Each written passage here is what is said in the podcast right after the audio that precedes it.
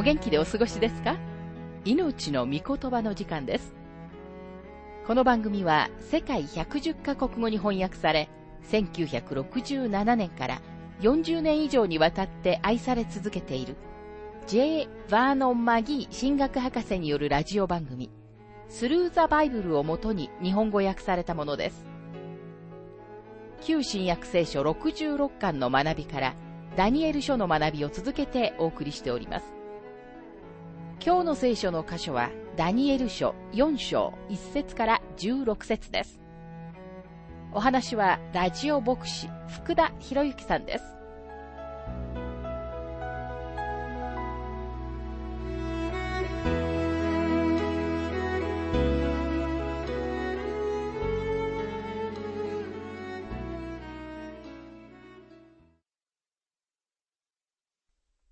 ダニエル書4章の学びをしていますが、1節から3節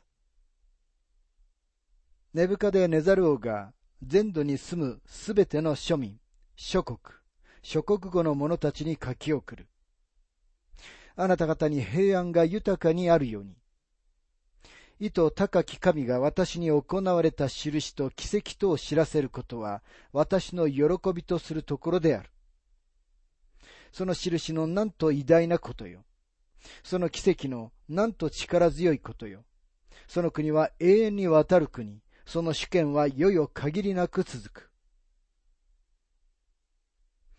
彼は意図高き神が自分に行われたことについて話しています。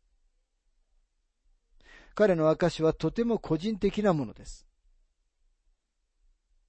神様はもはや三人のヘブル人の若者たちだけの神様ではありません。ネブカデネザルはまた、神様の印と奇跡と主権についても証しをしています。彼は神様のご支配と自分の王国の上にある神様の御国を認め感謝しています。ネブカデネザルが語っている平安は人が神様を知っている時にだけその人の心にやってくる平安です。ローマ人への手紙5章の一節にはこのように書かれています。ですから信仰によって義と認められた私たちは、私たちの主イエス・キリストによって神との平和を持っています。この平和、また平安は、主が十字架の血潮によって作られた平安なのです。これは、キリストが支払ってくださった代価のおかげで、今は正しいと認められた罪人に与えられる平安なのです。今神様はその人を支持し、その人の味方です。今日この世にあるすべての困難と苦労、そしてすべての悩める心の背後に罪の問題があるのです。私たちを取り巻く人間関係は罪によって混乱をきたしています。ある若者は次のように話してくれました。私は自分自身とうまくやっていけないんです。両親ともうまくやっていけません。先生たちともうまくいっていません。誰ともうまくいかないんですよ。根本的に人間は神様と仲直りしなければなりません。そして人の心の中に平安があるとき、自分たちの周りにいる人たちともうまくやっていくことができます。でもそれまでは人間は本当の平安を知らないのです。今日、異常とか狂気と呼ばれているもので苦しんでいる人の多くが、福音と神様の知識をもたらすことで癒されると確信しています。すべてのことが小学校から大学までに教えられていますが、残念なことに神様の御言葉だけが教えられていません。人間の魂に本当の平安をもたらすことができるのは神様の御言葉なのです。これがネブカデネザルの問題でしたが、彼は神様と仲直りし、神様は彼と仲直りしてくださいました。今日神様はあなたが神様と仲直りするのを待っていらっしゃるのです。もしあなたがそのことを解決するなら、あなたは精神病院の椅子の上で時を過ごす必要はなくなるはずです。その代わりに、あなたは神様から与えられる平安によって新しく力強い人生を歩むことができるのです。ネブカデネザルの狂気の最初の症状が4節に書かれています。ダニエル書4章の4節私、ネブカデネザルが私の家で気楽にしており、私の宮で栄えていたとき。この一節だけで個人的な代名詞、私、私の、私のという言葉がすでに3回も使われています。4節から10節の間に、私という言葉が一つの説におよそ3回ずつ出てきます。ネブカデネザルはまるで自己中心症とでも呼べるような病気の重症の状態です。ヨブも同じ問題を抱えていました。ダニエル書4章の5節私は一つの夢を見たが、それが私を恐れさせた。私の寝床での様々な幻想と頭に浮かんだ幻が私を脅かした。彼の述べているすべてのことは自分のことばかりです。6節から9節それで私は命令を下し、バビロンの知者をことごとく私の前に連れてこさせて、その夢の解き明かしをさせようとした。そこで呪法師、呪文師、カルデア人、占いたちが来たとき、私は彼らにその夢を告げたが、彼らはその解き明かしを私に知らせることができなかった。しかし最後にダニエルが私の前に来た。彼の名は私の神の名にちなんでベルテシャザルと呼ばれ、彼には聖なる神の霊があった。私はその夢を彼に告げた。呪法師の長、ベルテシャザル。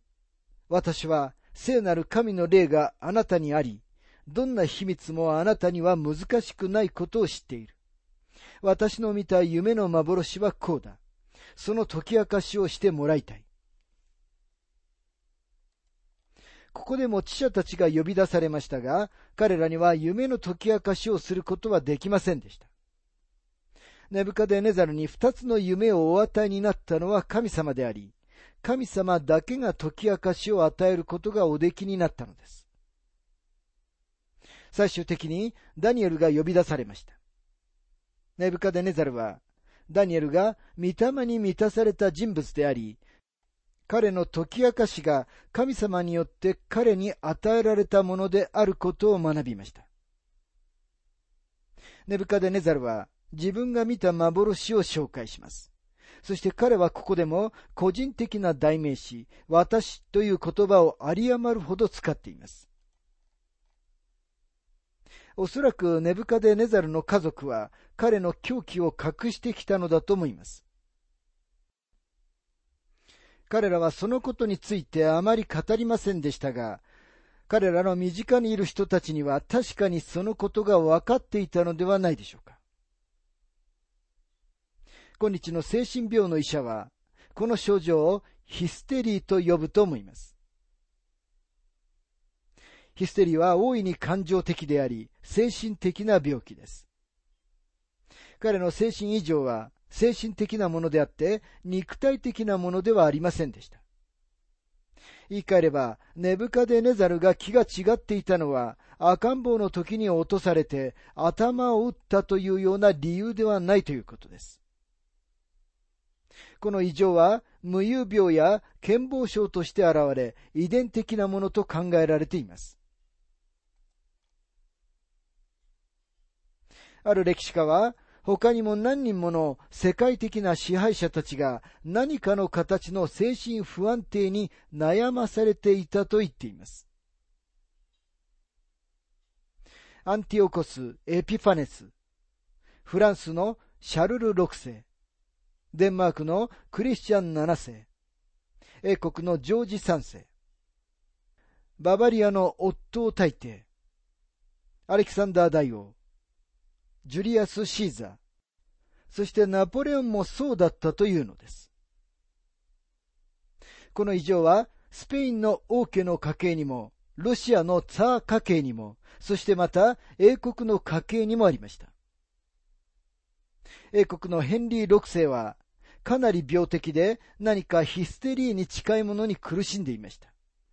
あのヒットラーにもその問題がありました。ここで金の頭であるネブカデネザルは気が狂っていました。このすべてのことは彼の極端な感情主義の中に明らかにされています。彼はどのような方向にも極端に動く人物でした。この章全体の鍵は17節に見られます。ダニエル書4章の17節この宣言は見張りの者たちの布告によるもの。この決定は聖なる者たちの命令によるものだ。それは意図高き方が人間の国を支配し、これを御心にかなう者に与え、また人間の中の最もへりくだったものをその上に立てることを生ける者が知るためである。神様はこの世の王座に最もへりくだったものを立てると言われます。言い換えれば神様は私たちにふさわしい、私たちが欲しがるような支配者をお与えになります。気が触れていた支配者たちが今まで大勢いました。神様は国々の上に最もへりくだったものをお立てになると言われます。ネブカデネザルがこの言葉の真理を実践してから2500年の歴史が経過しました。ダニエル書4章の10節から16節私の寝床で頭に浮かんだ幻。私の見た幻はこうだ。見ると地の中央に木があった。それは非常に高かった。その木は成長して強くなり、その高さは天に届いて、地の果てのどこからもそれが見えた。歯は美しく、身も豊かで、それにはすべてのものの食料があった。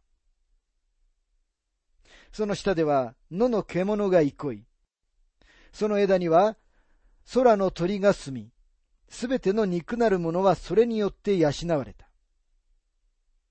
私が見た幻、寝床で頭に浮かんだ幻の中に、見ると一人の見張りの者、聖なる者が天から降りてきた。彼は大声で叫んでこう言った。その木を切り倒し、枝を切り払え。その葉を振り落とし、実を投げ散らせ。獣をその下から、鳥をその枝から追い払え。ただしその根株を地に残し、これに鉄と青銅の鎖をかけて、野の若草の中央に置き、天の梅雨に濡れさせて、地の草を獣と分け合うようにせよ。その心を人間の心から変えて、獣の心をそれに与え、七つの時をその上に過ごさせよ。この箇所はネブカデネザルの夢の本質を含んでいます。この夢は天まで届くほどに高く、また地を満たすほどに成長した木を中心としていました。明らかに歯が美しかったことからして、この木は常緑樹でした。この木は果物の木であり、すべてのものがこの実を食べました。獣たちはその影に立ち、鳥たちはその枝に憩いました。聖書の中では、木は多くのものを指すことができます。木が人を表すこともあります。例えば、詩篇一編の三節にはこのように書かれています。その人は水路のそばに植わった木のようだ。時が来ると実がなり、その葉は枯れない。その人は何をしても栄える。続いてエレミア書17章の8節にはこのように書かれています。その人は水のほとりに植わった木のように、流れのほとりに根を伸ばし、暑さが来ても暑さを知らず、葉は茂って、日照りの年にも心配なく、いつまでも実を実らせる。続いて、イザヤ書56章の3節には、次のように書かれています。主に連なる外国人は言ってはならない。主はきっと私をその民から切り離されると。宦官も言ってはならない。ああ、私は枯れ木だと。また、木は国を表すこともあります。エゼキエル書31章の3節から14節には次のように書かれています。見よ、アッシリアはレバノンの杉。美しい枝。茂った木陰。その竹は高く、その小勢は雲の中にある。水がそれを育て、地下水がこれを高くした。川川は、その植わっている地の周りを流れ、その流れを野のすべての木に送っ。それでその竹は野のすべての木よりも高くそびえ、その送り出す豊かな水によって、その小枝は茂り、その大枝は伸びた。その小枝には空のあらゆる鳥が巣を作り、大枝の下では野のすべての獣が子を産み、その木陰には多くの国々が皆住んだ。それは大きくなり、枝も伸びて美しかった。その根を豊かな水に下ろしていたからだ。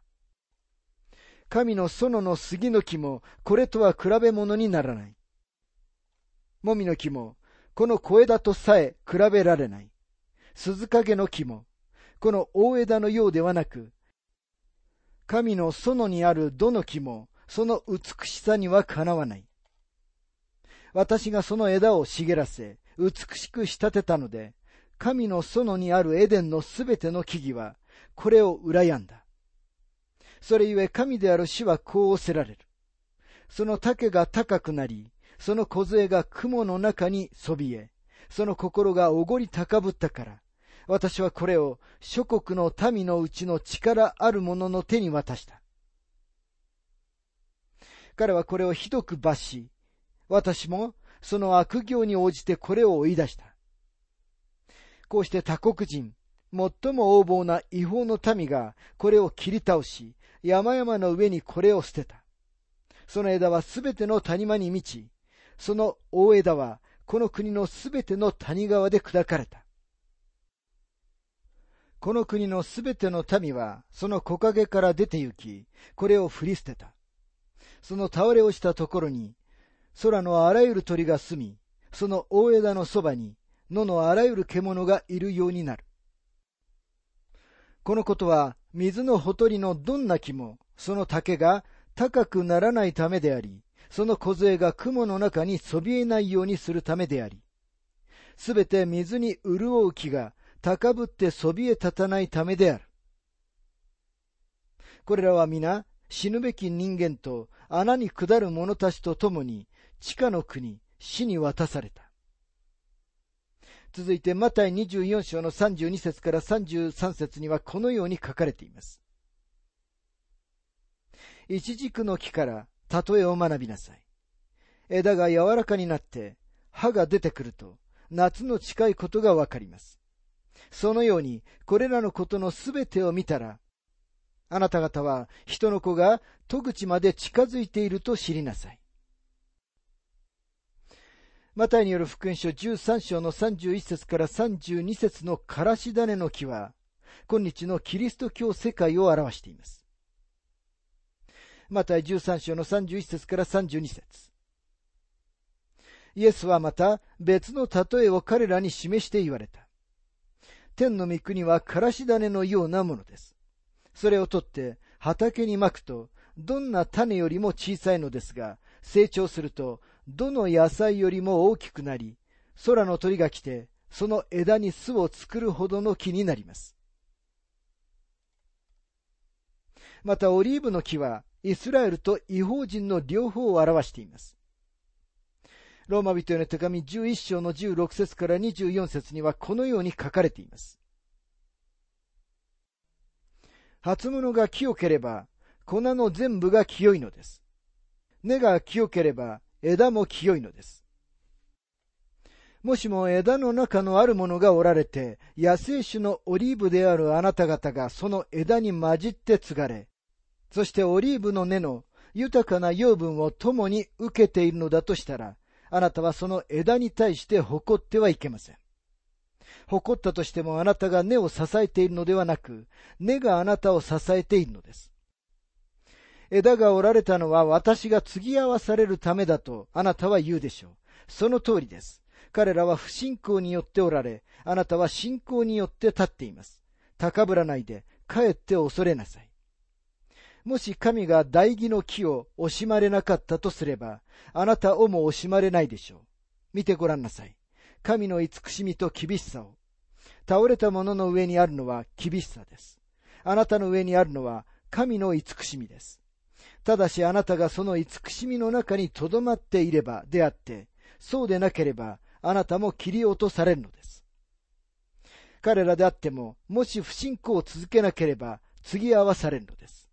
神は彼らを再び継ぎ合わすことができるのです。もしあなたが野生種であるオリーブの木から切り取られ、元の性質に反して栽培されたオリーブの木に継がれたのであれば、これらの栽培種のものはもっとたやすく自分の代義に継がれるはずです。ここでは木は主にネブカデネザルを、そして同時に彼のバビロン王国を表します。王と王国は切り離すことはできません。見張りの者、聖なる者は神様が創造された知的な存在に属する者たちです。見張りの者たちは聖なる者で、この世の出来事を管理しています。ダニエル書は神様があなたが住んでいるこの世を管理する知的な存在をお作りになったことをはっきりさせています。神様には、その下に多くの作られた知的な存在である管理者たちがいます。それに対抗してサタンにもまた特定の国々の特定の地域を操る彼の手先がいます。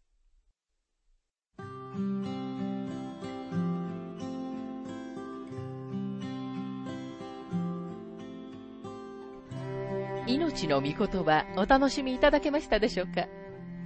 今回はネブカデネザルの証というテーマで、ダニエル書4章1節から16節をお届けしました。お話はラジオ牧師福田博之さんでした。なお、番組ではあなたからのご意見、ご感想、また聖書に関するご質問をお待ちしております。お便りの宛先は、郵便番号592-8345大阪府堺市浜寺昭和町4-462浜寺聖書協会命の御言葉の係。メールアドレスは全部小文字で ttb.hbc.gmail.com または浜寺 at 浜寺バイブル .jp hamade rabible.jp です。どうぞお気軽にお便りをお寄せください。それでは次回までごきげんよう。